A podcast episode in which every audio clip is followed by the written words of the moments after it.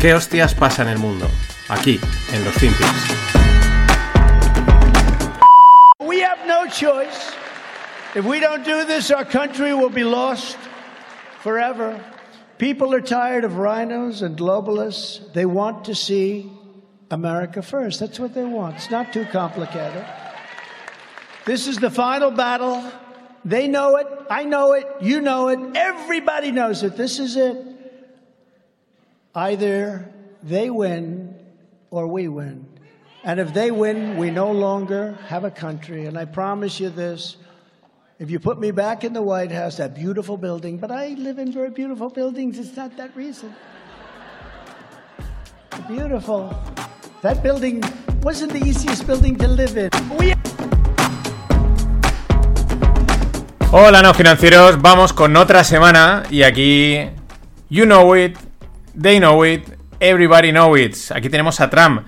Os voy a decir la verdad, no tenía audios, me había quedado sin audios, no sabía por dónde empezar esta semana. El otro día me pasaron que había estado el tío este en la CEPAC y ahora tengo audios para prácticamente para empezar todos los días con un cortecito de Trump. El tío ha vuelto por todo lo alto, se estaba lo, habíamos comentado, se está guardando un poco Está siendo tibio en sus discursos, había dicho algo por ahí y tal, pero, pero ya ha sacado la artillería para empezar a ganar, eh, por eh, ser candidato a... para poder ser candidato a la presidencia de los Estados Unidos por el Partido Republicano. De hecho, eh, ha obtenido un 62% de apoyo en su candidatura en esta encuesta del CEPAC frente al gobernador de Santis, que en principio es un serio candidato a quitársela, que solo que llegó a un 20%, pero bueno, esto también es el principio. Pero el tío está, vamos, el Trump que nos da juego, ¿vale? Luego pues habrá gente que dirá, trampista, está, no, pero hay que saber, este tío tiene mucho juego y es una máquina de la comunicación. Fíjate cómo empieza, mm, eh, él sabe que en comunicación el que golpea primero golpea dos veces. Y es lo que está haciendo, está ya empezando a golpear. Y cómo juega, ¿no? Como esos mensajes, you know it, I know it, everybody knows it, eh, luego al final, como de repente, mete la Casa Blanca, no, yo he vivido tal, no sé qué, y, desvía la atención, ha ido centrando el foco en una cosa, en otra, eh, vuelve a apelar a la parte del patriotismo, we have no longer, o we no longer have a country, eh, this is the final battle, ¿no? O sea, como una batalla, o sea, se está imponiendo él como el, líder de Estados Unidos, que va a llevarles a la batalla, que, les va, que va a ganar, etcétera, ¿no? Vamos. Un showman, porque es lo que es, siempre lo ha sido, y este es el juego que nos gustan los FinPix. Así que en los próximos días, bueno, vamos a empezar con Trump. Eh, porque la verdad es que eh, todo el discurso tiene un montón de cortes de la línea que va a seguir pues, en, su, en su campaña y en sus discursos. Para, para pena de los globalistas, los de lo políticamente correcto, etc. They know it, I know it, you know it, everybody knows it. This is it. This is it. Más cosas, Biden tiene cáncer. Salió la noticia el pasado viernes a última hora de la tarde aquí, supongo que sería media tarde, hora de la comida allí en Estados Unidos. Eh, le hicieron el 16 de febrero un. le quitaron de la piel una. pues eso, una mancha en el pecho, no sé qué. Bueno, pues que tiene un cáncer. Eh, que de momento, pues que no parece que eso. que, que sea grave, que sea algo realmente peligroso.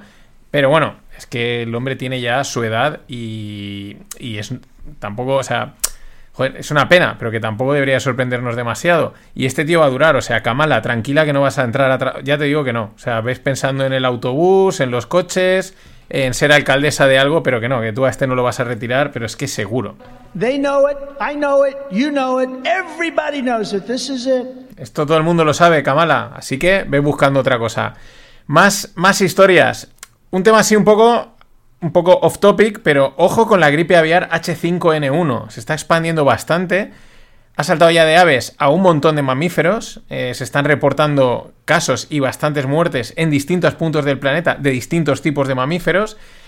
Y bueno, pues ahí está.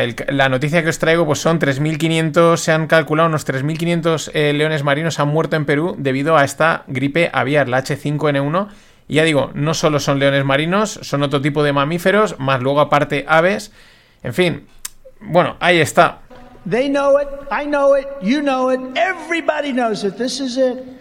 Y lo que everybody knows it, eh, o, sabía, o se, se olía, es el tema de la agenda verde en este caso del coche, ¿no? Eh, habían aprobado que para el 2035 prohibido ya tener coches de, de diésel o de gasolina, de combustibles fósiles. Pues bueno, han salido Italia y Alemania. Claro, Alemania, la industria del coche manda más, mm, manda, no manda más, manda. Y han dicho que están, se oponen a esta prohibición, están proponiendo que se retrase el plazo y que, pues en pocas palabras, que no les jodan, es lo que estarán, se habrán, habrán hecho números, se habrán dado cuenta de que, que es inviable y, es, una posición importante porque son, sobre todo Alemania, Italia también es un país con mucho peso, pero Alemania, ¿qué vamos a decir de, la industria de la, automoción? Es industria nacional, o sea, ¿qué vamos a decir de los coches alemanes? Además que son buenos. Más cosas. Eh, siguiendo con el tema este del coche eléctrico, un interesante hilo que escribe Olaf a Dirk Matt. Está escrito en castellano, o sea que será un holandés, porque este es, el hilo es sobre Holanda. Pero está muy guay porque explica el efecto que ha tenido eh, meter un montón de coches eléctricos en la red eléctrica holandesa. Han metido un montón de coches, se han disparado las compras de coches eléctricos porque están subvencionados, aún así solo un 3% de los coches son eléctricos. O sea, se han disparado eh, un huevo, pero solo un 3%. Además, ¿qué ha sucedido? Pues que han metido mm, cargadores eléctricos a tutiplén por todo el país. Conclusión, se satura la red eléctrica. Y como invertir en la red eléctrica para que pueda suministrar más, generar más, pues es bastante costoso y requiere tiempo, eh, pues se congestiona la red eléctrica. ¿Cuál es el otro problema? Que first serve, no, first to come, first to serve, o algo así, que es el primero que llega es el primero que sirve. Es decir, mm, si el primero que llega es un coche eléctrico, así lo cuenta en el, en el hilo, pues la elegía va para el coche eléctrico y la escuela se queda sin energía. Es un poco demagógico, pero se entiende muy bien, ¿no? Y si el primero que llega es la electrolinera, porque está pidiendo antes energía, pues el hospital se queda sin energía. Exagerándolo, ¿no? Y esas son las conclusiones que están llegando. Han saturado o satura enseguida. A mí la verdad es que me sorprende. Con un 3% de coches eléctricos que ya satures la red, es para echarse a temblar. Pero bueno, es que Trump lo ha dicho. They know it, I know it, you know it, everybody knows it. Esto es que se veía venir.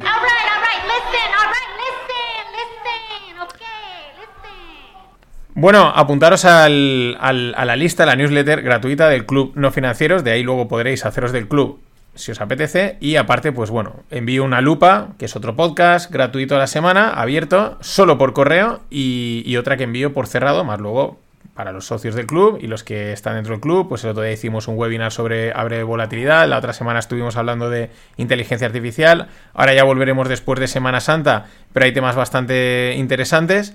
Así que nada, mm, nada, es dejar el correo y por lo menos estáis un poco al tanto de lo que va pasando dentro del club. Ya si os metéis ya es la traca, es you know and they know, everybody knows.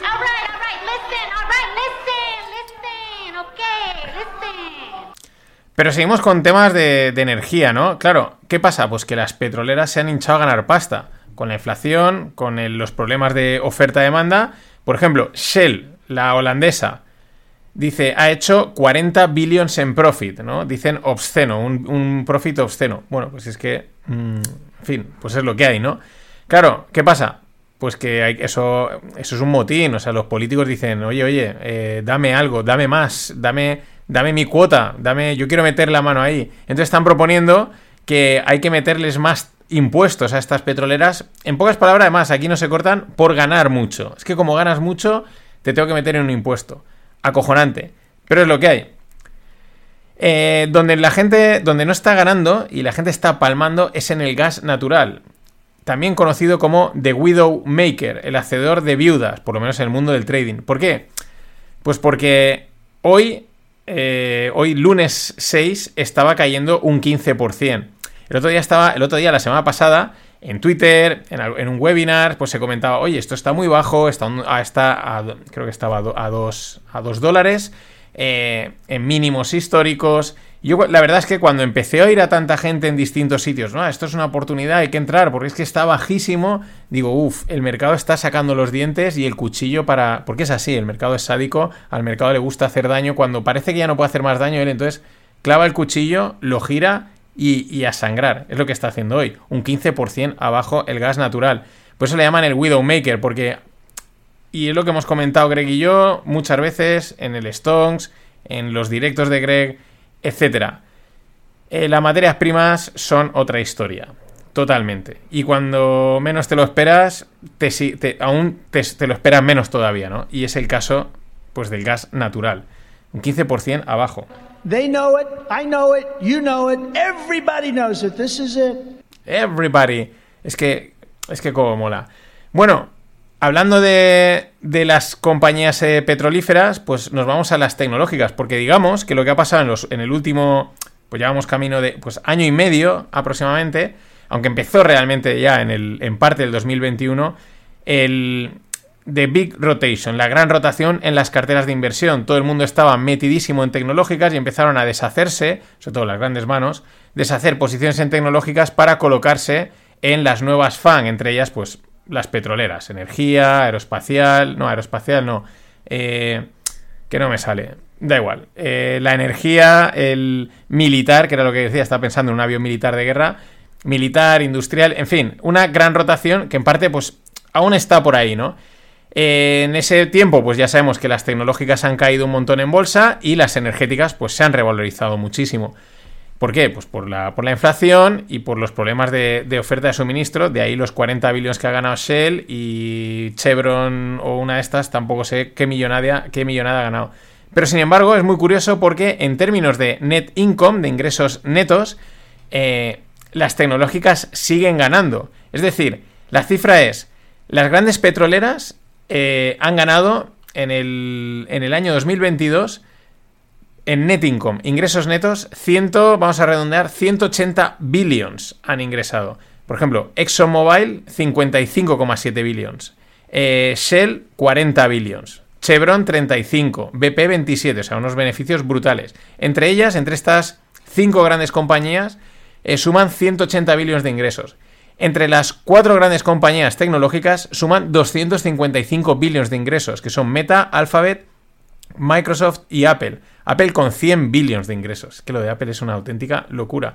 Pero llamativo, ¿no? La hostia se la han llevado a las tecnológicas. Las, eh, las petroleras han subido, pero sin embargo, en net income, en ingresos que generan y pasta, las, las tecnológicas aún siguen estando muy bien. Pero claro, otra cosa es que te la valoren a precio de cuánto era 50 eh, veces ventas, 40 veces ventas y cosas así que es que no tenían sentido. Everybody knows it, pero es que era la burbuja.